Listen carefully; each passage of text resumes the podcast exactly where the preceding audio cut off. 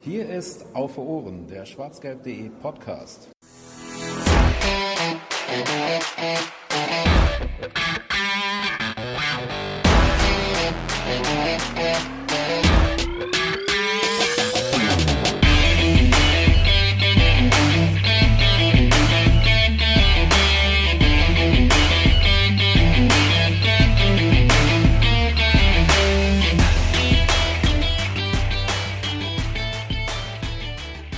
Salut et bienvenue. Und viel weiter reicht mein Französisch aus der Schule schon leider nicht mehr, aber immerhin. Äh, hallo und herzlich willkommen zur 41. Ausgabe von Auf den Punkt. Mit einem Taxi nach Paris soll es gehen. Und äh, ich hoffe, der BVB fährt nicht mit dem Taxi. Es könnte nämlich ein bisschen strapaz, strap, strapaziös werden, aber äh, sie werden anreisen nach Paris. Zwar allerdings nicht als erstes, denn wir spielen als erstes zu Hause, nämlich am kommenden Dienstag. Wichtiger Hinweis zu Beginn dieser Ausgabe: Wir schauen zwar jetzt auf das äh, Champions League-Spiel gegen Paris, wir nehmen das am 13.02. auf, also vergangenen Donnerstag, wenn ihr das jetzt hört.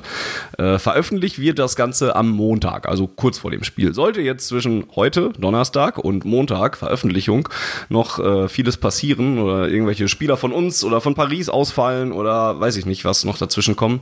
Jetzt wisst ihr, warum wir nicht darüber reden können. Ja, also Donnerstag ist äh, Zeitpunkt der Aufnahme und ähm, ja, also auch der Stand von allen Informationen, die wir gleich so raushauen werden. An meiner Seite von schwarzgelb.de, von unserem Team, sitzt der Boris. Guten Abend.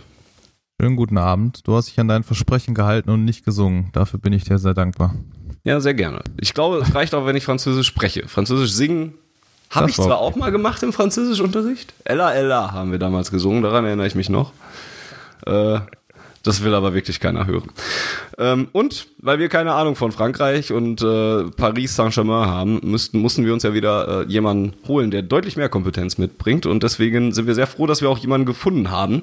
Danke an euch Twitter-Follower da draußen, denn ihr habt uns vernetzt äh, an unser heutiger Gast ist David von 93, Fan des SC Freiburg, äh, mhm. aber auch Fan der französischen Liga und ähm, hat unter anderem in Paris studiert und ist neben dem SC Freiburg in Deutschland auch Fan vom AS Monaco. Ich hoffe, das stimmt jetzt alles, was ich gesagt habe mhm. und hallo auch an David. Hallo, guten Abend, liebe Hörerinnen und Hörer. Und ich habe auch gesungen im Französischunterricht. Äh, ich glaube, es war Jole Taxi. Das kenne ich jetzt wiederum nicht. Kennst Aber du nicht? Jule, Jule Taxi? Taxi. Da, da, da, da. Nee, nee, sagt mir nichts. Aber Ella, Ella werden wahrscheinlich jetzt auch nicht so viele kennen. Ja, aber das war so, glaube ich, dieselbe, müsste dieselbe Jahr Zeitschiene gewesen sein. Na, wurscht. Hm. Äh, ich hatte Latein, ich bin da raus. Habt ihr nicht gesungen, die, die lateinischen Nee, wir haben auf Latein die lateinischen Schlagerhits haben wir nicht gesungen, nee. Alea jacta est. Kann man. Nee, komm, hör auf, bitte. Und da hört mein Latein dann auch schon auf. Ich kann nur Asterix-Latein, mehr nicht. Ähm, aber auch damit kommt man ja schon mal weit. Ja, äh, lasst uns Latein Latein sein und doch lieber über Paris Saint-Germain reden. Ähm, wie gesagt, David kennt sich sehr gut mit der französischen Liga aus ähm, und obwohl er Monaco-Fan ist, möchte er auch gerne über Paris reden. Ähm, du hast, hast es gerade in der französischen Liga über alles, ja. Das Genau, du hast es uns gerade im Vor äh, Vorgespräch schon ein bisschen erzählt. Möchtest du deine Liebe zur französischen Liga ähm, nochmal kurz zusammenfassen? Das war eigentlich ganz nett, wie du, wie du das vertreten hast. Naja, zum einen bin ich Franzose, also ich habe äh, hab beide Pässe, ich habe den deutschen und den französischen Pass. Meine, äh, meine Familie väterlicherseits ist äh, französisch. Ähm, habe auch, wie gesagt, in Paris studiert. Äh, 99, 2000, ein Jahr lang war das. Das war gerade das Jahr, in dem äh, zufälligerweise Monaco eine ganz glorreiche Meisterschaft da gewonnen hat. Ähm, und habe tatsächlich auch äh, einen Cousin äh, väterlicherseits, der ähm, rund um Monte Carlo lebt und da äh, Jugendspieler war und Jugendtrainer und der mein allererstes Fußballtrikot damals geschenkt hat. Und das war eben ein monegassisches und äh, ich ja, bin super froh, dass jetzt hier in Deutschland auch man zum Beispiel über Datsen und so äh, Ligue 1 schauen kann. Ähm, und ja, habe immer wieder Spaß, die französische Liga möglichst aggressiv Leuten anzutragen, weil ich ja finde, dass die vollkommen unter Wert verkauft oder sich äh, vollkommen unter Wert dargestellt wird. So, dies macht viel was mehr Spaß. Denn, was ist denn an ihr so toll? Ähm, na, lange Zeit waren ja toll, dass äh, die Meister sich abgewechselt haben und das wirklich ständig spannend war. Das ist prinzipiell auch immer toll, immer noch toll, abgesehen von der Sache mit dem Meister, das ist ziemlich langweilig geworden in den letzten Jahren. Ähm, die, das klassische Klischee, sie, nennt sich ja mittlerweile selbst so, diese Liga der Talente, stimmt tatsächlich. Also du hast wirklich in ganz vielen Vereinen unglaublich viele junge Leute, äh, junge Spieler, die dann später irgendwo anders aufploppen. Ähm, sei es in England, sei es in mittlerweile ja auch ziemlich viel in der Bundesliga. Da hat die Bundesliga sich ja auch äh, einiges mhm. äh, gesteigert, was den ähm, Einkauf und Zukauf von französischen Jungspielern angeht. Ähm, insofern kann man da ganz viel auch ja, Spieler von morgen schon beobachten und einfach so noch rohem, ungeschliffenen Talent zuschauen. Das ist Gut. schon sehr nett. Äh, also, wer ein Zone-Abo hat, kann da ja gerne mal reinschauen. Ähm, da wird tatsächlich, das kriege ich so am Rande mit, da wird tatsächlich recht viel gezeigt. Ähm, ich persönlich habe da jetzt relativ selten reingeschaut. Ich habe heute aber mal in die Statistik reingeschaut und als ich, wenn ich jetzt nach der Auslosung nur vom Namen Paris Saint-Germain das Gefühl hatte, okay, das wird ein dickes Brett, was Borussia Dortmund da äh, bohren muss, so habe ich jetzt noch ein viel dickeres Brett gesehen, denn ähm, wenn man sich die aktuelle Lage von Paris so anguckt, ich äh, gebe das mal so wieder, was ich herausgefunden habe. In der Liga läuft's komplett, 61 Punkte nach 24 Spielen, 20 Siege, ein Unentschieden, Drei Niederlagen, okay, da habe ich gedacht, okay, immerhin mal drei Niederlagen ist ja, äh, ist ja schon mal was. Äh, 63 zu 17 Tore. 12 Punkte Vorsprung auf den Zweitplatzierten aus äh, Marseille. Ähm, aber nicht nur in der Liga läuft, äh, auch in, ähm, in der, im Coupe de la Ligue, das wird sowas wie der Ligapokal sein, nehme ich an, in Frankreich. Mhm, genau, ja, ja, ja. Äh, ist man schon im Finale, im Coupe de France, das wird dann sowas wie der DFB-Pokal wahrscheinlich vergleichbar sein. Äh, ist man im Halbfinale, also auf allen Baustellen, äh, auf allen Hochzeiten seit noch vertreten. Seit gestern, ja. Ach so, gestern war das Spiel. Guck, aber das Datum mhm. habe ich mir noch nicht mal angeguckt. ähm, hätte man durchaus tun können, ja. Äh, und ja, und in der Champions League äh, ist man im Achtelfinale, spielt jetzt gegen Borussia Dortmund und hatte in der Gruppe absolut keine Probleme. Fünf Siege, ein Unentschieden in einer Gruppe, in der unter anderem auch Real Madrid vertreten war. Äh, ansonsten mhm. noch Brügge und Galatasaray. Und die letzten, von den letzten zehn Pflichtspielen hat Paris neun Siege und ein Unentschieden äh, in Form eines 3 zu 3 gegen Monaco. Ja, da läuft's ja richtig, David. Also da, da ähm, gibt es nicht viel zu meckern, wenn man Paris-Fan ist, wahrscheinlich. Ja, naja, gut. Also, wir müssen auch nicht drüber reden. Da, da habe ich ja vorhin schon angedeutet. Paris hat ja auch unzweifelhaft das meiste Geld. Ne? Also, Absolut, ja. das äh, dürfte sich herumgesprochen haben, dass da die äh, Kataris unglaublich viel investiert haben. Ähm, die, die, diese, diese Summen sind ja alle bekannt. 222 Millionen für Neymar, äh, 180 Millionen für Mbappé. Äh, ja, so, so ein Spieler wie Paredes, der äh, jetzt gar nicht wirklich spielt, hat man sich nochmal äh, 50 Millionen kosten lassen. Also, ähm, ja, also natürlich, da steckt auch das Geld. Ähm, was halt bei Paris wirklich aktuell be beeindruckend ist, ist einfach diese Offensivkraft. Also, ähm, du hast halt eine Offensivreihe mit Neymar, Mbappé, ja. ähm, die Maria, der, der meines Wissens auch, also unterschätzt ist vielleicht jetzt fast schon zu stark gesagt, aber der unter all den Namen schon, schon vielleicht gar nicht den, den Ruf hat, den er haben müsste. Ähm, und dann noch, ja, leistet man sich aktuell äh, einen Icardi, der ähm, äh, Cavani auf die Bank verdrängt hat. So. Ähm, und das ist halt, das ist halt schon einfach Wahnsinn. Ja. Und äh, die, die Spieler, die du gerade angesprochen hast, die Offensivreihe ist auch das, was mir dann auch nochmal ins Auge gesprungen ist, wenn ich mir äh, angeguckt habe, welche Spieler da schon welche Statistiken bisher vorzuweisen haben. Ähm, ja. ja, Kilian Mbappé, 28 Spiele, äh, 24 Tore und 16 Vorlagen, also mal locker 40 Torbeteiligungen. Äh, Neymar hat 18 Spiele gemacht, hat wahrscheinlich äh, ein bisschen was wegen Verletzungen verpasst. Äh, 15 Tore, 10 Vorlagen, also auch 25 Torbeteiligungen. Und äh, der von dir angesprochene Angel Di Maria äh, hat in 32 Spielen 12 Tore und 17 Vorlagen, 39 ja. Torbeteiligungen. Das ist ja echt ja. pervers. Genau. Ähm, und äh, Paris hatte noch in, im vergangenen Jahr ein bisschen das Problem, dass sie dafür aber im Mittelfeld dann ähm, abgekippt sind, also schwächer waren. Äh, es fehlt ihnen unter anderem ein guter Sechser. Da hat Tuchel auch äh, ganz viele Kämpfe ausgefochten gegen den vorigen Sportdirektor äh, Antero Enrique. Ähm, das sorgte auch für so ein bisschen äh, Missstimmung. Äh, das wurde aber in diesem Sommer jetzt behoben. Ähm, sie haben sich Gay geholt, der tatsächlich da ganz, ganz wunderbare Arbeit äh, leistet.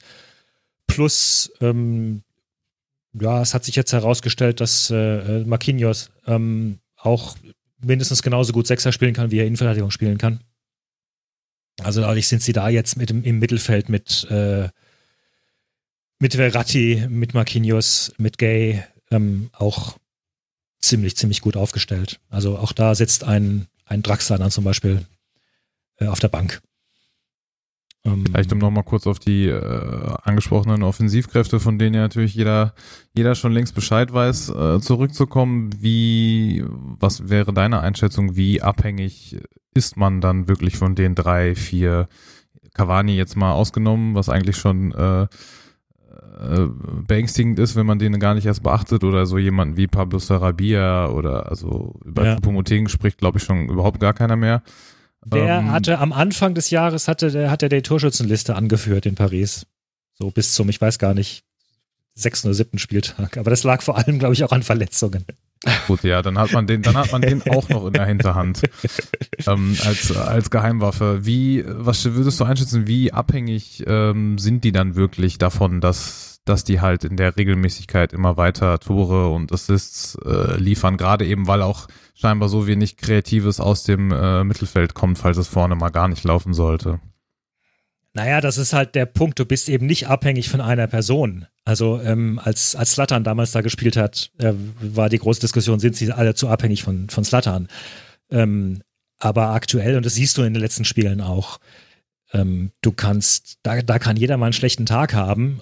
Dafür ist halt dann der andere da und dann jeder auf seine Weise. Ne? Also ähm, Neymar ähm, du willst nicht ins 1 zu 1 gegen Neymar gehen. Ich, mir fallen jetzt auf Anhieb nicht, also mir fallen gar nicht viele Spieler ein, die besser sind, oder ich weiß gar nicht, ist überhaupt jemand, der, der würde ich sagen, der besser ist im 1 zu 1 als Neymar. Du hast ähm, mit, Mir fällt mit, nur einer ein. Ja, also ähm, du hast äh, mit, mit Mbappé jemanden, der halt unglaublich äh, Speed aufnehmen kann. Den habt ihr ja schon gesehen vor drei Jahren, ne? Ähm, mhm. äh, gegen, gegen Monaco. Ähm, der, der auch einfach äh, technisch durchaus stark ist, der Doppelpässe spielen kann, der das auch mit Neymar sehr, sehr gerne macht. So, dann hast du also zwei unglaublich unberechenbare Wirbelwinde.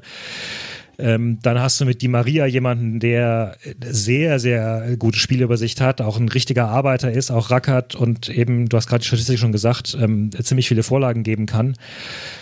Ähm, so, und dann hast du jetzt aktuell mit Icardi jemanden, der ja auch durchaus Spielverständnis hat, aber der halt vor allem dadurch gefährlich ist, dass er ähm, die ganze Zeit im Strafraum rumlungert und da ein sehr, sehr gutes Gespür dafür hat, ähm, in welche Räume er gehen muss und dann einfach abstaubt. Das hat er jetzt die letzten Spiele ähm, nicht gemacht. Er hat aktuell eine Torflaute. Hat schon 18 Treffer geschossen in 27 Spielen, aber ja. Genau, genau, aber hat aktuell eine Torflaute. Also äh, merkst du auch, er war, ähm, äh, äh, was war das jetzt, das Spiel gegen Lyon, glaube ich, da war er deutlich verunsichert einfach. Da, äh, da gab's, da hätte er Chancen, hat er Chancen bekommen, die hätte, hätte er am Anfang der Saison reingemacht. Mhm. Ähm, der Punkt ist aber, er ist halt trotzdem gefährlich, er bindet Leute. Ne? Also du kannst ihn nicht außer Acht lassen, das heißt, du brauchst trotzdem wieder ein, zwei Verteidiger, die sich auf ihn konzentrieren und dann kommt halt von, von der Seite irgendwie ein, ein, ein Neymar angewirbelt oder ein Mbappé. Äh, und das wird, das ist eine Herausforderung. Da brauchst du eine, da brauchst du eine gute Abwehr. Ja, und die hat Borussia Dortmund ja zum Glück.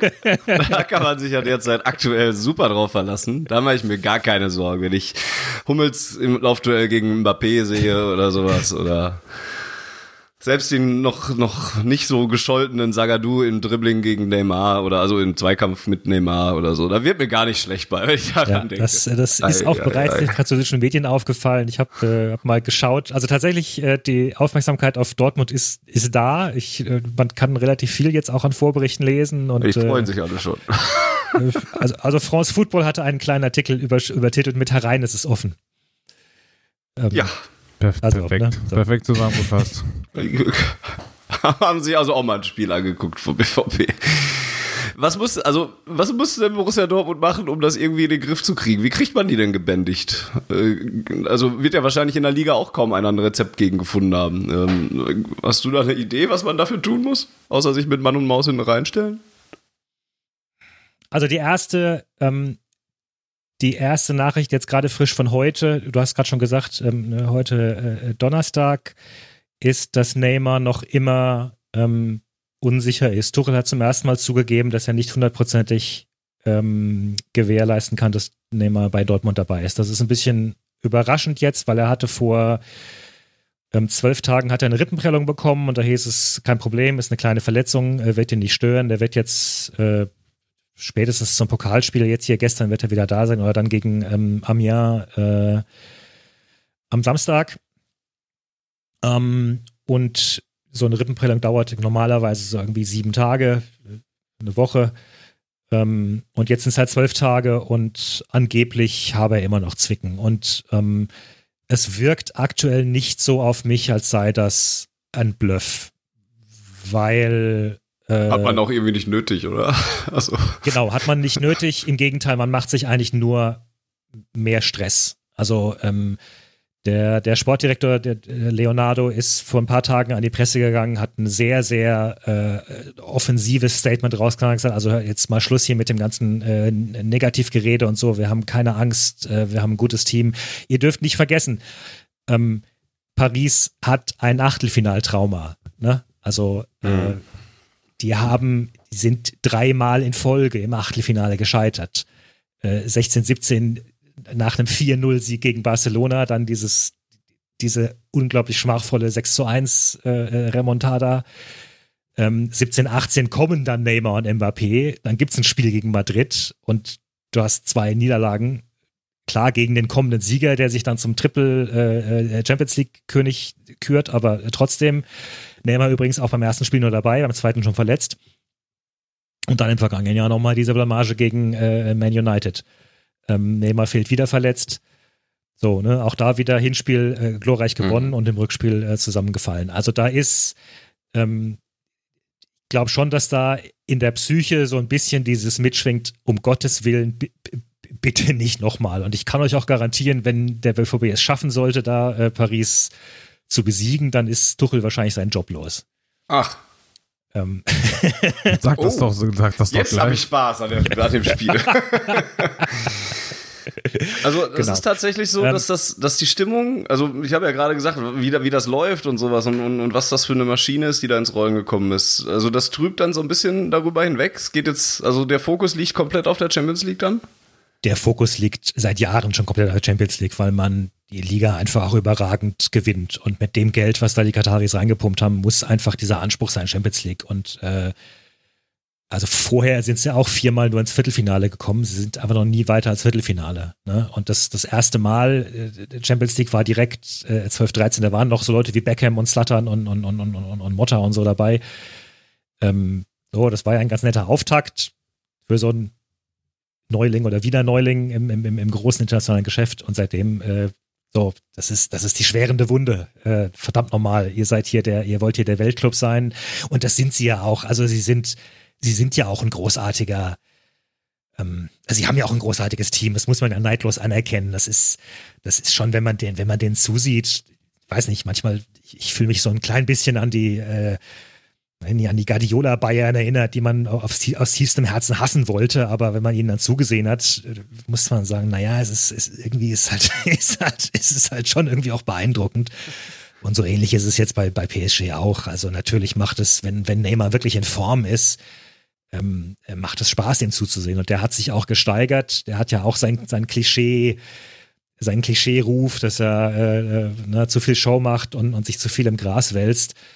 Ähm, der wollte ja auch weg im Sommer. Das gab mhm. ja da dieses, diese riesige Transferposse äh, rund um ihn, ähm, wo irgendwann Paris ja auch klar gesagt hat, also wenn du, wenn du hier nicht bleiben willst, dann, dann soll er halt gehen, aber dann rufen wir auch entsprechenden Preis auf. Und dann ist er äh, schlussendlich geblieben und äh, der scheint sich damit jetzt im Reinen zu sein. Der hat ziemlich gut aufgedreht in den letzten Spielen, ähm, arbeitet auch durchaus äh, nach hinten mit, äh, treibt Mitspieler an. Also der nimmt das, der nimmt das sehr ernst. Aber ja, äh, ich, Fußball ist auch Psychologie, wissen wir alle. Insofern, das ist schon, das ist schon auf jeden Fall, äh, also das ist ein Faktor. Sollte da irgendwie, weiß nicht, das Spiel halt komisch laufen, ähm, dann mal schauen, wie selbstsicher sie, sie sind oder ob da irgendwelche Dämonen auftauchen von, oh Gott, das können wir uns nicht schon wieder leisten. Und ähm, dann sehe ich ja jetzt tatsächlich ein bisschen Hoffnung, auch ähm, zumindest auch äh, dadurch begründet, dass der BVB ein Heimspiel hat als erstes. Und der BVB ist in der äh, jetzigen Saison ja auch zu Hause eine ganz andere Mannschaft. Und wenn ähm, man eben zu Hause vielleicht ein bisschen sicherer auftritt und dann irgendwie dieses, irgendwie sogar ein Tor macht, in, in Führung geht oder so und dann sowohl beim BVB vielleicht als auch bei Paris so ein bisschen der Kopf angeht und man ein bisschen drüber nachdenkt und dann ein Ergebnis holt, was fürs Rückspiel dann auch noch tragbar ist, dann, dann mache ich mir vielleicht sogar leise Hoffnung, dass da was gehen könnte. Das passt ja dann. Ähm, hat das Westfalenstadion denn äh, auch in der Berichterstattung in Frankreich, hat das eine bestimmte Rolle eingenommen? Oder das Heimpublikum äh, oder sowas, was ja gerne mal also, es, so also, es, also es wird Spielen. immer und überall erwähnt, dass, äh, dass Dortmund ein großes Heimpublikum hat. Das, äh, das ist jetzt, glaube ich, so eins der, der Standardsätze. Ähm, Ob es jetzt in den letzten Tagen ist, ist mir nicht speziell aufgefallen, muss mhm. ich sagen. Also natürlich, ähm, ich habe nochmal tatsächlich nochmal zurückgeblättert, äh, als, die, als die Auslosung ähm, feststand. Da war dann eine der suffisanten Bemerkungen aus L'Equipe unter anderem, also na, äh, Auslosung kann Tuchel schon mal besser als sein Vorgänger Emery. Der traf ja, wie gesagt, auf Barca und Madrid und äh, Tuchel mit Dortmund, das ist ja schon okay. Das, das ist machbar. Ja. Ähm, äh, und dann tauchten also Sätze auf, also wer außer Sancho und Reus ist denn, äh, ist denn in Dortmund ebenbürtig äh, äh, zu, ähm, zu Paris? Äh, es wurde über das Mittelfeld gesprochen, dass das Verratti sehr pressingresistent sei, dass das, dass Marquinhos und, und Gay physischen Kampf gewinnen sollten eigentlich. Und da war man war man recht optimistisch. Und äh, es wird, wie ich gerade schon erwähnt habe, es wird auch äh, jetzt tatsächlich berichtet über, keine Ahnung, dass äh, äh Kehl Favre äh, attackiert hat, hat etc. Und ne, dann der Gegensatz gemacht, oh, in Dortmund ist da gerade äh, bisschen Unruhe und hat Leonardo ging doch jetzt hier. Wie bitte? Hat er das? Hat Kehl Favre attackiert? Das muss an mir vorbeigegangen sein. Wäre, wäre mir neu. Okay, ich muss nochmal rausschauen. Er soll irgendwie gesagt haben, äh, oh Gott, muss ich nochmal schauen. Habe ich jetzt. Soll, also vielleicht haben sie es auch über, haben sie es auch überdreht. Das kann natürlich sein, dass sie irgendwas falsch interpretiert haben, aber sie haben irgendeinen Satz von, äh, von Kehl rausgezogen, der also gesagt hat, das glaube, einzige, es um Haaland. Kann das sein? Ja, genau. Das Einzige, woran ich äh, das ja. festmachen könnte, wäre dann halt, dass sie nach dem oder im, im Rahmen des Pokalauses, wo Haaland ja auf der Bank saß als erstes, ja. äh, haben sie mit Kehl darüber geredet, ob das vielleicht ein Fehler war. Und ja, man konnte so ein bisschen vielleicht erkennen, dass Kehl das jetzt rückblickend dann auch vielleicht für einen Fehler gehalten hat oder sowas. Ja. Eine ganz große Attacke habe ich da jetzt aber nicht rausgesehen. Und Boris, glaube ich, so wie du es gerade sagtest, ja dann auch nicht, ne? Nee, ich glaube, im Zweifel war das dann wieder ein äh, falsch übersetzter Satz oder zwei und dann äh, hat man es dann so interpretiert, wie man es interpretiert hat. Ich würde noch mal ganz kurz, ich fand es äh, ganz interessant, du hast es gerade schon so ein bisschen angeschnitten, ähm, das Thema Thomas Tuchel. Also wie das in Dortmund und in Deutschland äh, bewertet wird und so weiter, das äh, wissen wir alle, das ist alles klar, das brauchen wir noch nicht nochmal aufrollen. Ähm, mich würde mal speziell interessieren, wie seine Arbeit jetzt über die Jahre in Paris speziell bewertet wird. Gerade auch ähm, in dem Zusammenhang, den, den du gerade auch schon erwähnt hast, dass die Liga quasi äh, als Gott gegeben, äh, der Gewinn als Gott gegeben gesehen wird und das dann im Zweifel noch weniger gefeiert wird als hier von den Bayern zum Beispiel. Also ne, das nimmt man dann so selbstverständlich mit, ähm, weil eben ähm, Champions League eigentlich das große außerkorne Ziel ist. Was wie sieht denn die Presse oder die Fachleute oder wer auch immer sich da die Meinung dazu bildet, ähm, seine Arbeit jetzt zum Beispiel im Vergleich mit äh, dem äh, Una Emery, den du gerade schon erwähnt hast, oder Laurent Blanc oder Ancelotti ja. oder wie seine ganzen Vorgänger hießen, sehen die da einen gravierenden Unterschied, der den Hoffnung macht, dass es jetzt mal irgendwann doch sein könnte? Oder ähm, ist das immer noch nicht der Fall? Also das ist eine unglaublich spannende Geschichte, wie ich finde, äh, äh, zu beobachten, wie äh, Tuchel ankommt in Frankreich, weil er startete tatsächlich als krasser Gegenentwurf zu Emery. Ähm, äh, also ihm wurde mehr Wärme attestiert, mehr Empathie, äh, äh, mehr Charisma. Er habe die Stars unter Kontrolle und das stimmte auch am Anfang. Ich war tatsächlich selbst verblüfft. Der tauchte plötzlich in TV-Shows auf, äh, parlierte da sogar auf Französisch herum oder, oder radebrechte sich durch Französisch rum, aber hat es zumindest äh, äh, also aufgenommen, versucht und, und auch durchgezogen. Ähm, ich habe auf Social Media gesehen, dass äh, PSG-Fans da gejubelt haben nach den ersten Spielen. Wow, endlich haben wir einen Trainer, äh, nutzt Ingame-Coaching, erklärt Taktik. Ähm, äh, hatte sich dann am Anfang äh, relativ äh, nach einiger Zeit gab es so eine äh, Episode, wo er sich relativ energisch gegen Mbappé und Rabiot äh, durchgesetzt hat, ähm, äh, die, die, die zu spät äh, zum Training gekommen waren da vor einem Spiel, hat die auf die Bank gesetzt und das fand auch damals die, die Mehrzahl der Beobachter dann sogar gut, dass er denen mal auch mal eine, eine harte Kante zeigt. Ähm, so, also da war unglaublich viel Stimmung und er wirkte tatsächlich gelöst und charismatisch und mich hat das ein bisschen überrascht, weil ich habe gerade den Tuchel aus den Dortmunder Jahren also ich weiß nicht, äh, er wirkte als taktisches Genie teilweise beeindruckend, oder als, als Taktiker wirkte er beeindruckend gelegentlich, aber mhm. charismatisch habe ich ihn nie erlebt. Ich weiß nicht, wie es euch ging. Ähm, ich hatte bei dann anschließend mal bei Mainz Fans irgendwie nachgefragt und da haben einige gesagt, naja, doch, zu seiner Anfangszeit in Mainz sei er durchaus auch ein sehr, sehr großer Charismatiker gewesen. Ich weiß nicht. Die ja, ich glaube, also Charisma würde ich ihm jetzt auch nicht unbedingt absprechen wollen. Ähm, also ja, er ist ja okay. zumindest so ein, so ein ja, ein emotionaler Trainer, ne? So ein, so ein ja. ja, der Vergleich hinkt jetzt auch wieder an allen Ecken und Kanten, aber so, so, so vom Klopp-Verhalten her. An der Seitenlinie tobt er viel ähm, oder nicht so viel wie Klopp, aber äh, ist er da halt ja. ein bisschen, ein bisschen beweglicher und sowas alles und das kann man dann schon, schon ganz cool finden. Ähm, was, ja. in, was in Dortmund halt ein bisschen ihn dann gekostet hat, waren dann am, am, Ende ja mehr so zwischenmenschliche Sachen, ähm, die, ja. die dann nicht funktioniert haben. Ja, ähm, Genau, also ähm, er hatte in er hatte in dieser ersten Phase, das habe ich vorhin schon kurz angedeutet, hatte er eben ähm, sehr viel Zwist mit äh, Antero Henrique, dem damaligen Sportdirektor. Da gab es äh, regelrechte Machtgerangel, Grabenkämpfe hinter den, hinter den Kulissen. Ähm, da gab es einmal sogar, erinnere ich mich noch, dann in, in L'Equipe so eine Auflistung, wer vom wer vom Staff äh, gehört zu welchem Lager irgendwie. Das wirkte etwas äh, bedrohlich. Das wiederum hat sich jetzt geklärt, dadurch, dass Henrike ent, äh, entlassen worden ist und durch Leonardo ersetzt wurde. Die spannende Frage tatsächlich ist in den nächsten Monaten, ähm, also einerseits ist es gut für Tuchel, weil äh, weil Leonardo mischt sich da oder unterstützt ihn da mehr in dem, was er braucht, aber Leonardo ist auch ein deutlich, der geht mehr in die Öffentlichkeit. Der ist, das ist ein, das ist selbst ein Showman ähm, der nimmt durchaus auch Raum ein. Und das war ja auch derjenige, der damals die ersten Grundsteine für Paris selbst gelegt hat, 2011 und 12. Ähm, also der ist auch eine Persönlichkeit, da mhm. äh, gilt es da mal abzuwarten. So, und der große Bruch, der große Bruch in dieser äh, Ansicht von Tuchel war die Niederlage gegen Manchester United.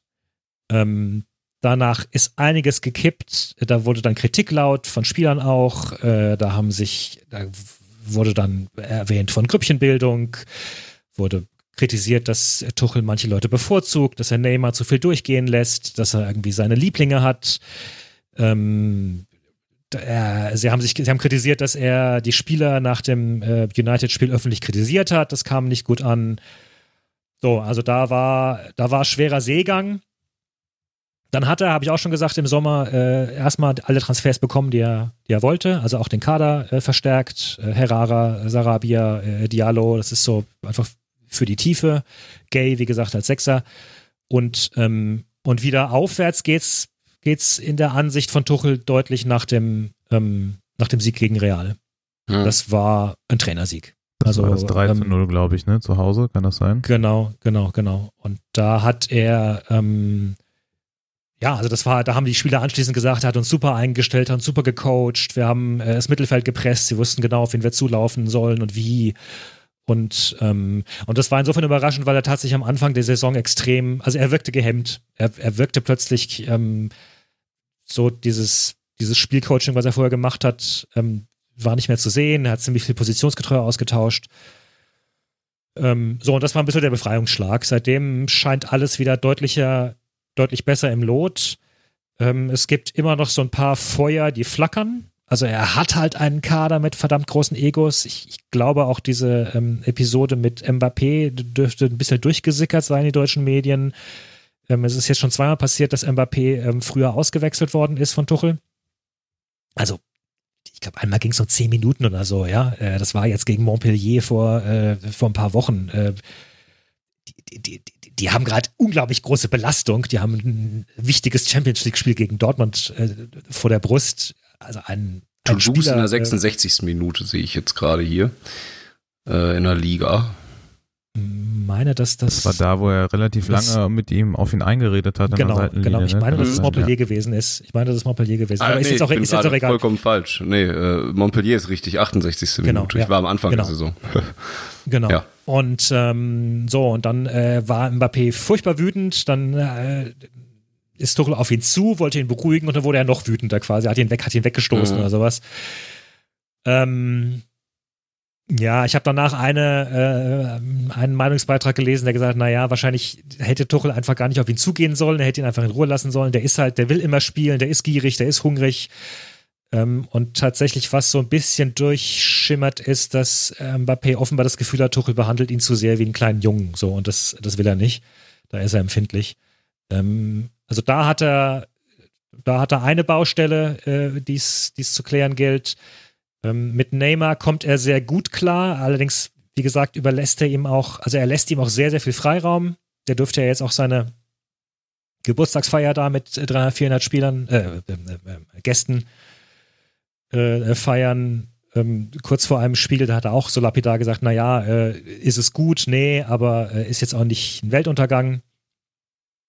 Ähm, ja, also. Ähm, das klingt alles das, so nach dem Tuchel, den man den man so kennt. Ne? Und, und, ein guter Trainer, also sicherlich, und da gab es ja auch in Dortmund nie Zweifel dran. Ähm, ja. Und auch da bin ich mir relativ, oder habe ich dann ein bisschen Sorge, dass der sicherlich auch ähm, Lösungen finden wird oder Mittel finden wird, um die äh, Schwächen, die der BVB aktuell hat, dann auch auszunutzen. Ähm, ja, aber die Probleme sind dann eben auf, auf einer anderen Ebene und da, ja, die scheinen da ja weiter zu bestehen und ja. Wobei man auch klar sagen muss, ich, also ich, ich beneide ihn da auch nicht drum. Nee, das dieses, ist dieses Ensemble zu managen, ne? Also ähm, vor allen Dingen ist der Kader auch ähm, so groß, ne? Und, und, und so viele Alternativen ja. da auf der Bank und sowas. Ja. Das ist ja schon echt ja, krass, wenn ich sehe, dass ein Tilo Kehrer da zum Beispiel mal auf zwölf Einsätze in dieser Saison nur kommt oder sowas. Ja. Und, und eben habt ihr ja schon Cavani beispielsweise angesprochen und, und, und sowas alles. Ne? Das muss man ja auch erstmal handeln das zum Beispiel nehmen auch die äh, Fans gutieren nicht so sehr, weil Cavani der, der äh, ein unglaublicher Publikumsliebling ist. Also ein ganz mhm. klarer Publikumsliebling, der hat ja jetzt auch 199 äh, Tore schon geschossen. Also jeder Fan gönnt ihm, dass er noch 200 Tore für, für PSG schießt. Ähm, äh, es scheint mir auch so ein bisschen aus der Ferne, dass da Neymar nicht ganz unbeteiligt ist, wie ich ohnehin das Gefühl habe, dass Neymar da einen starken ähm, Einfluss darauf hat, wer im Team steht. Also zum Beispiel ist, ist klar, dass Neymar offenbar nicht gerne oder kann nicht gut Doppelpass mit Cavani spielen und mit Icardi geht es besser und deswegen mhm. könnte es darauf hindeuten, dass äh, unter anderem natürlich, aber äh, ähm, dass Icardi das, äh, derzeit vorgezogen wird.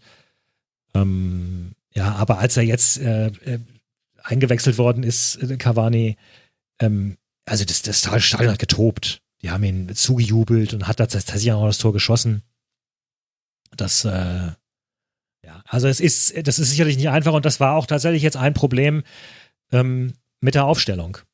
Äh, wie tritt Paris an? Weil eigentlich kriegst du diese vier Leute nicht so gut im System unter. Mhm. Ähm, diese vier Offensiven. Das ist gut, dass du es ansprichst. Das wäre nämlich auch mein nächster Punkt geworden. Ja. Äh, das anzusprechen, nur um dich, sorry, dass ich unterbreche, aber ich habe jetzt gerade zum Beispiel die, ähm, wenn wir schon dabei sind, die Aufstellung ähm, vom Spiel, vom Auswärtsspiel bei Real Madrid, wo es 2-2, ähm, glaube ich, am Ende äh, ausging in der Champions League.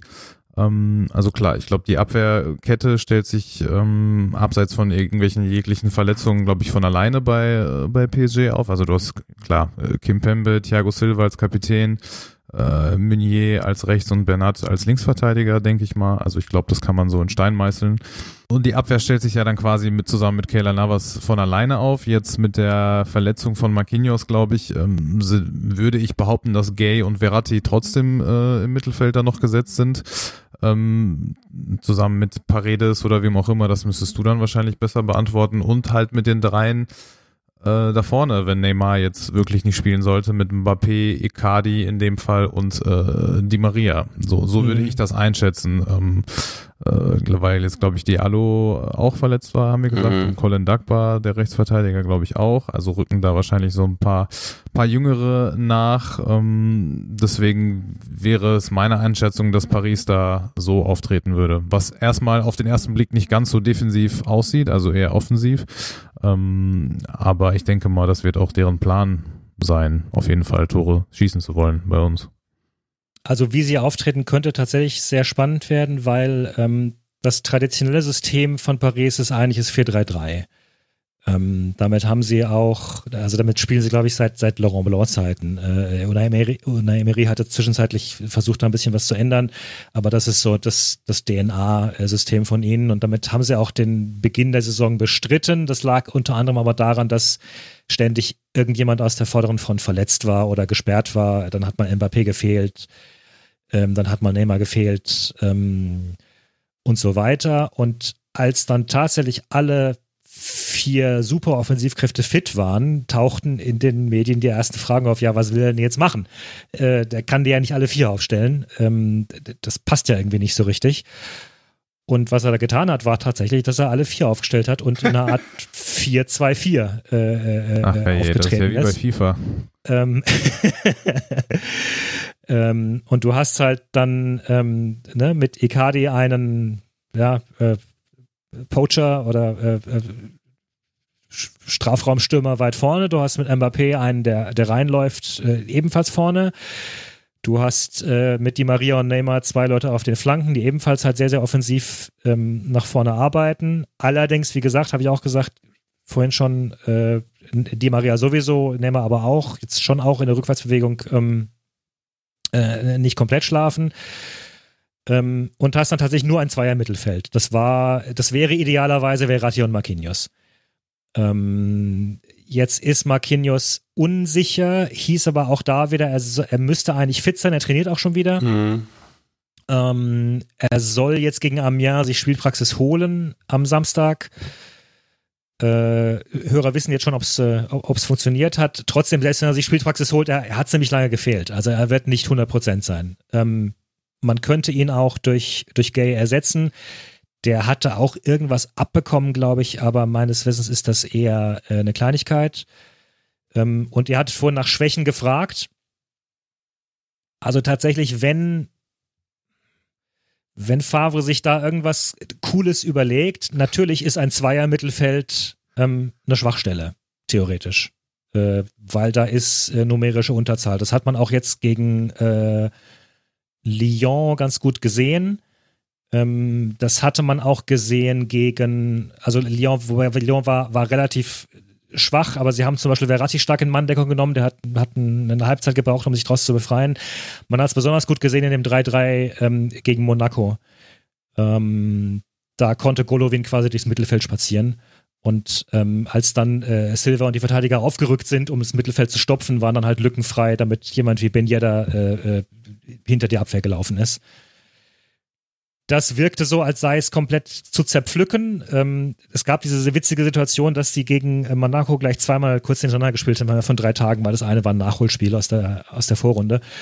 Und äh, im Nachholspiel sind sie mit genau derselben Formation aufgelaufen und Monaco hat fast keinen Stich gemacht. Also ähm, es gibt da Risiken, aber sie sind zuletzt nicht aufgetreten und das waren jetzt keine so ganz schwachen Mannschaften. Man, das war jetzt durchaus obere, äh, obere Tabellenhälfte, gegen die sie gespielt haben. Gegen Lille, gegen, ähm, gegen Nantes, gegen Lyon, ähm, Montpellier, wie gesagt. Ähm, also das könnte spannend werden, da bin ich, da bin ich wirklich mal sehr gespannt, ähm, ob das halt funktioniert, weil wenn es funktioniert, ist es tödlich. Wenn es nicht funktioniert, da ist die, da ist eine, da, da, ist die eine Schwachstelle, die andere Schwachstelle würde ich auf den Außenverteidigern sehen, weil sowohl Bernat als auch Meunier durchaus die Tendenz haben, äh, nach vorne zu laufen, was, was halt die Offensive noch mal gefährlicher macht. ähm, aber äh, tatsächlich da auch vergleichsweise wenig Backup ist. Dagbar hat es ja schon gesagt, ist verletzt ähm, auf der Meunier-Position und die, ähm, die, äh, der, der, Ersatz für Bernat wäre Kurzawa, der hat definitiv Schwächen. Ähm, ja, Kera könnte auch noch Außenverteidiger spielen, aber also da, da kommt nichts mehr von der Klasse äh, von Meunier und Bernat nach. Könnte dann aber auch so ein relativ wildes Spiel werden, ne? Hört sich so danach an. Also, wir haben ja jetzt Leverkusen ja. gegen Dortmund am Wochenende gesehen, wo auch beide Mannschaften ihr Heil in der Offensive gesucht haben. Und ja. die ja. eine es am Ende besser gefunden hat als die andere. Das klingt so, als sei das hier auch durchaus möglich. Ja, nur, nur äh, halt mit noch besseren Spielern als Leverkusen. Hey, sag das doch nicht so. Ei, ei, ei. Na dann. Na dann, gute Nacht. Ja, ja gut, dann wird es halt ein 7 zu 5 oder sowas. Aber wir spielen ja zu Hause. Also ich baue jetzt meine Hoffnung auf diesen Kopffaktor, auf das Heimspiel und auf die Tatsache, dass Paris zu viel nach vorne rennt oder sowas. Oder dann halt anfällig in der Defensive ist, weil die zu viele Spieler vorne haben. Darauf baue ich jetzt. Ob das sinnvoll ist und ob das klappt, das steht auf einem anderen Blatt. Aber irgendworan muss man sich ja hochziehen. Da würde ich noch mal ganz kurz vielleicht äh, den äh, Aspekt der Psyche, den äh, David schon vorhin kurz angesprochen hat, vielleicht noch mal kurz aufgreifen. Du hast ja gesagt, dass du dir schwerlich vorstellen kannst, dass Thomas Tuchel über den Sommer hinaus bleiben darf oder kann, wenn es wieder mit der Champions League nicht klappen sollte. Ähm, mich würde mal deine generelle Einschätzung interessieren, was den Zustand der Mannschaft von PSG generell über den Sommer hinaus angeht wenn es jetzt wieder nicht reichen sollte, weil wenn ich mir zum Beispiel mal kurz den Kader vor Augen führe, wir haben einen Kilian Mbappé, der gefühlt alle zwei Wochen mit Real Madrid in Verbindung gebracht wird, ja. äh, ein Neymar, der im Sommer schon weg wollte, genauso wie Edinson Cavani, äh, ein Mauro Icardi, der im Sommer theoretisch wieder zurück zu Inter Mailand geht, ähm, ein Thiago Silva, der als Kapitän 35 Jahre alt ist, ein Keller Navas, der 33 Jahre alt ist und so weiter und so fort. Ähm, ja. Also diese Mannschaft ist jetzt nicht gerade auf die nächsten vier bis fünf Jahre Wartezeit äh, ausgelegt. Was glaubst du, könnte es denn nach dem Sommer vielleicht zu einem etwas größeren Bruch oder Umbruch kommen, als äh, die Verantwortlichen da jetzt noch vielleicht denken oder vielleicht wissen sie schon und bereiten sich schon darauf vor? Ja, also schwer zu sagen. Meines Wissens haben, also sie haben ja alle Verträge, das heißt, sie müssen rausgekauft werden. Ähm, das heißt dann wieder auch für das entsprechende Geld. Das Spiel hat man ja mit Neymar ähm, durchexerziert im Sommer. Ähm, Cavani in der Tat ist vertragslos. Der wird wohl ziehen gelassen, äh, leider. Ähm, Thiago Silva ähm, lässt keine Möglichkeit aus, in Interviews zu betonen, wie wohl er sich in Paris fühlt und was für Herzen Pariser er ist. Ähm, wird aber anscheinend nicht erhöht, weil es gibt noch keine Vertragsverlängerung. Ich weiß nicht, ob die da pokern mit dem. Ähm, tatsächlich, also L'Equipe hatte vor, ähm, weiß gar nicht, einer Woche hatten sie ihr berühmtes einmal im Jahr äh, Gehaltsranking gemacht. Da veröffentlichen sie die Gehälter der Spieler. Wohlgemerkt, das sind, das sagen sie auch selbst, Schätzungen. Ähm, ich könnte mir vorstellen, dass einiges davon keine Schätzungen sind, weil sie dann irgendwelche Informanten irgendwo haben. Also weil dazu ist es zu sehr etabliert, dieses Format. Wenn, wenn das alles immer nur Blödsinn wäre, dann ähm, äh, also kann ich mir nicht vorstellen. Und danach äh, war Thiago Silva der, ich glaube, der mit dem drittmeisten, drittgrößten Gehalt äh, in der Mannschaft. Äh, das heißt, vielleicht will man auch nur einfach dessen Gehalt drücken, weil also spielerisch ist er nach wie vor top, auch mit auch mit 36. Das äh, der ist nach wie vor extrem extrem beeindruckend. Ähm, so, und dann, ja, ihr habt recht. Ähm, es gab auch schon Stimmen, die gesagt haben, vielleicht ist dieses, diese gespielte Aufregung von Mbappé gegenüber Tuchel auch schon eine Möglichkeit gewesen, wie Mbappé sich gerade so die Tür öffnet, um gehen zu können. Ähm, ich bin sicher, dass PSG Mbappé eigentlich nicht gehen lassen will. Das ist deren Juwel jetzt. Das ist ein mhm. französischer Nationalspieler mit dem Potenzial, äh, größer zu werden, als Neymar es ist. Ähm, der hat, glaube ich, auch in den Trikotkäufen mittlerweile Neymar abgelöst. Also das ist das große Pfund. Ähm, Neymar, klar, äh, ne, brauchen wir nicht drüber reden, dass der auch sicherlich gehen können wollte. Ich, kann es schwer einschätzen. Prinzipiell haben sie die Verträge auf den Spielern drauf und können dann vielleicht sagen, okay, gut, einen lassen wir viel Geld gehen und dann holen wir uns dann für viel Geld jemand anderen wieder rein. Aber ähm, genauso klar ist, diese Mannschaft ist auf Champions League Sieg oder auf, oder auf möglichst weit in den Champions League kommen gekauft. Also auch Kayla Navas ist ja letztendlich gekauft. Das betonen sie ja auch immer wieder. Wir haben jetzt einen Torwart, der hat dreimal die Champions League gewonnen, Leute. So, ne? Dafür haben sie Areola gehen lassen, der eigentlich ein super Talent war. Ähm, den ich jetzt nicht hätte gehen lassen, um ehrlich zu sein, aber da waren sie zu ungeduldig. Da wollten sie jetzt einen, der Ausstrahlung hat und mit dem Nimbus des Siegers kommt. So und nach Haben genau, die sogar getauscht, oder? Kann das sein? Genau, sie haben sogar getauscht. Okay. Ja, ja, ja. Ja, ja ähm, also dann haben sie noch das Financial, Financial Fair Play ähm, Damoklesschwert über sich hängen. Da sind sie ja jetzt diesen direkten Sanktionen entgangen, aber äh, nach wie vor. Plus, sie haben, sie haben auch Geld bekommen. Sie haben einen neuen Vertrag mit Nike, irgendwie Rekordsumme 80 Millionen pro Jahr oder sowas. Äh, mit, mit Accor Hotels 50 Millionen im Jahr als Trikotsponsor. Ähm, aber nach wie vor sind sie unter Beobachtung zumindest. Also sie, sie, sie, sie können jetzt nicht, sie müssen erstmal Geld verdienen, bevor sie Geld raushauen können, wenn Financial Fair Play das halten möchte, was es sein möchte. Also wir ja wissen, das ist nicht immer so, Ja. aber Braucht sich Paris also weiter keine Sorgen machen. Äh, sie haben generell ein Problem damit, dass, dass Jugendspieler äh, gehen, schon immer seit Jahren. Ähm, äh, also, ne, allein in diesem Jahr, Diaby ko- kommt von PSG, Nkunku kommt von PSG. Dann Axel Sagadou kommt äh, auch daher, ne? Haben wir doch damals Das war auch aus der zweiten Mannschaft ja, genau, von war- Paris genau, ja, ja, gekriegt, genau, ne? ja, ja. Ja. Ja, Wobei Tuchel, wobei Tuchel relativ viele Jugendspieler hat auflaufen lassen. Also ähm, da ist er auch sich ein bisschen treu geblieben. also im Aber Sinne von, er ist- er hat sie aufgestellt, nicht auf, laufen lassen im Sinne von Ach so, nee, nee, nee, er hat sie, er hat sie aufs Feld, auf, Auf auf dem dem Feld, auf dem auflaufen, Feld äh, laufen lassen, genau, ja. Nicht kriechen lassen. Auch das, naja, lassen wir das. ja, Ist denn, äh, ist, ist denn tatsächlich, also äh, seid ihr, wir kommen ja von außen, ich meine, ich, ich habe ja, ich habe eine Meinung zu Tuchel, aber ich weiß ja nicht, wie, wie Fans des Vereins so drauf reagieren. Ist das so, dass, dass er unbeliebt ist bei euch? ja, es Ich glaube, das ist sehr gespalten. Genau, also ich glaube, so wir bei Auf Ohren oder bei schwarzgelb.de sind, sind eher ziemlich geschlossen in der, in der Fraktion, die das damals dann richtig fand, dass das ähm, nicht mehr weitergehen konnte und dass man da äh, getrennte Wege gehen musste. Ähm, je nachdem, wen man aber so in der, äh, im Fanumfeld des BVB fragt, findet man da auch viele, die das äh, immer noch für einen Fehler halten und ähm, ja, auch das, wo auch, auch das An Ansehen von Spielern immer noch drunter leidet. Hallo Marcel Schmelzer, leider. Äh, Nuri Schein ist ja nicht mehr da. Und galt dann aber auch häufig so als einer von denen, die das mit, mit verschuldet haben. Ähm, ja, das hat schon, hat schon sehr viel gespaltet äh, innerhalb der Fans und es wird heute, weil jetzt ja auch ein bisschen Zeit schon wieder dazwischen liegt und man jetzt eher über Favre meckert als über Tuchel damals noch. Ähm, äh, aber es, es ist nicht mehr ganz so aktuell, aber ich glaube, es ist immer noch ein bisschen mit drin und es gibt immer noch Leute, die sagen, äh, das hätte man niemals machen dürfen. Hm. Ja, Favre wiederum äh, äh, kennt sich ja jetzt auch ein bisschen aus in Paris. Also ähm, Ja, da habe ich eben überlegt, ob es schon Duelle von Favre und Tuchel in, in, in der französischen Liga gab. Die müssten sich aber verpasst haben, ne? glaube ich nicht, ja, glaube ich auch.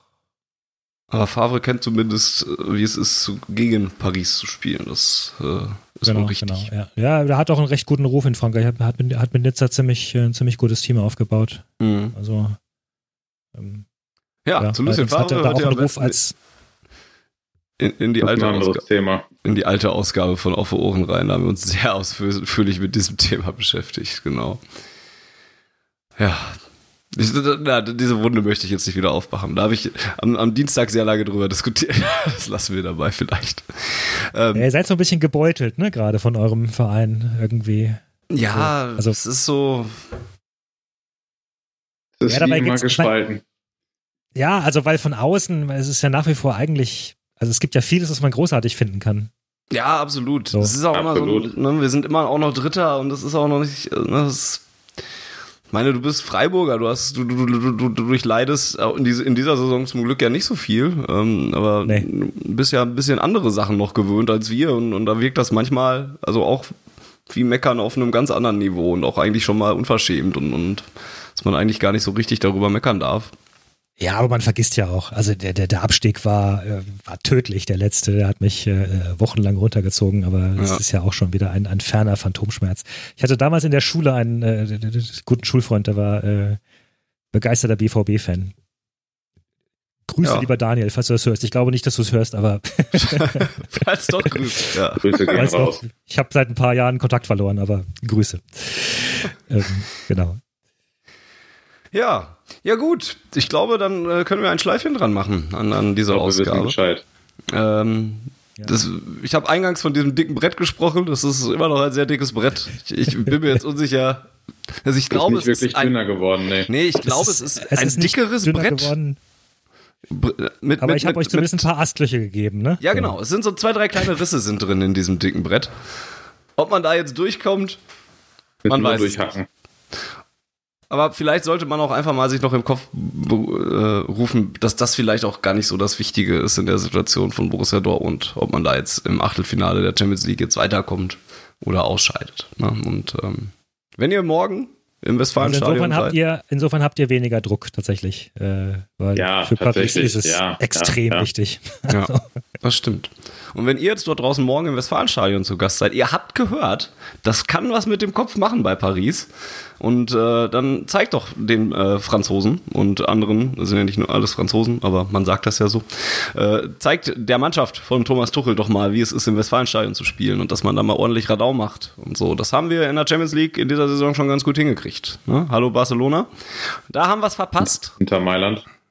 Auch, in, ja, das stimmt, natürlich, auch Inter Mailand. Ich wollte jetzt gerade sagen, bei Barcelona haben wir es verpasst, da noch die Kirsche auf, die, auf das Ganze zu setzen. Vielleicht geht's ja gegen Paris. Also, wenn ihr da morgen seid, äh, gebt alles und, und ähm, verzaubert das Westfalenstadion nochmal. Und dann schauen wir, ob die Astlöcher, die David uns gegeben hat, reichen.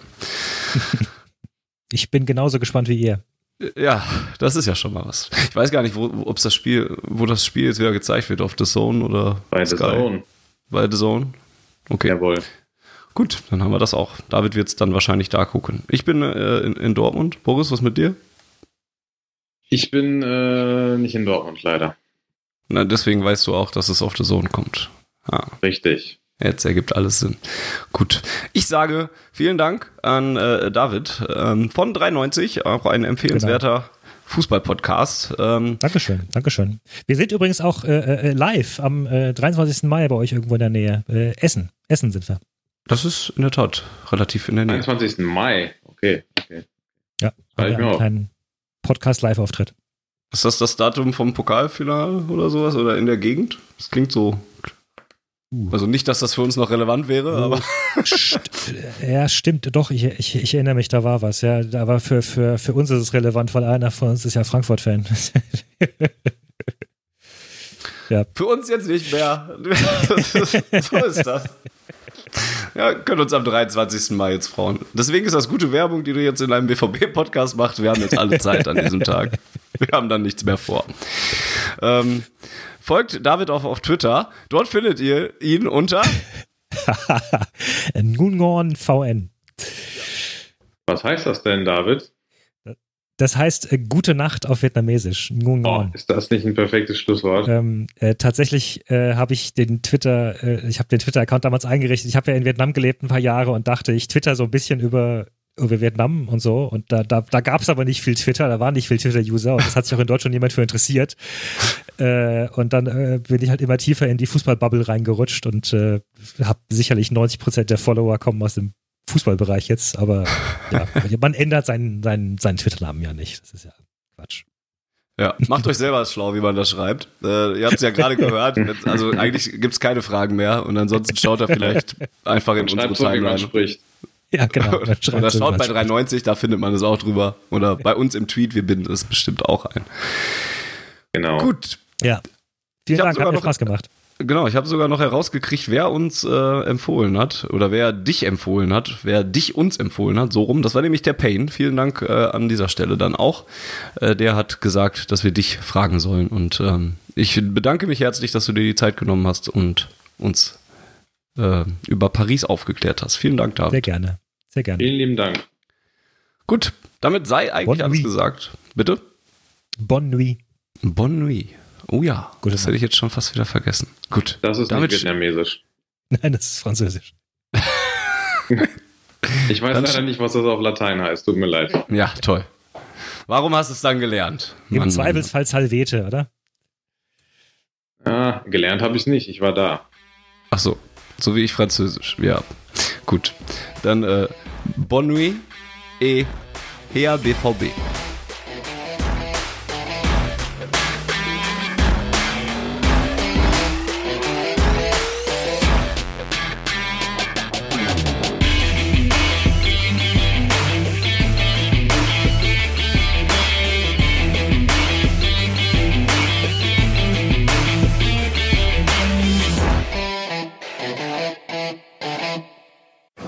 Zuhörerzahl, wie immer präsentiert von schwarzgelb.de, dem Fanzine über Borussia Dortmund.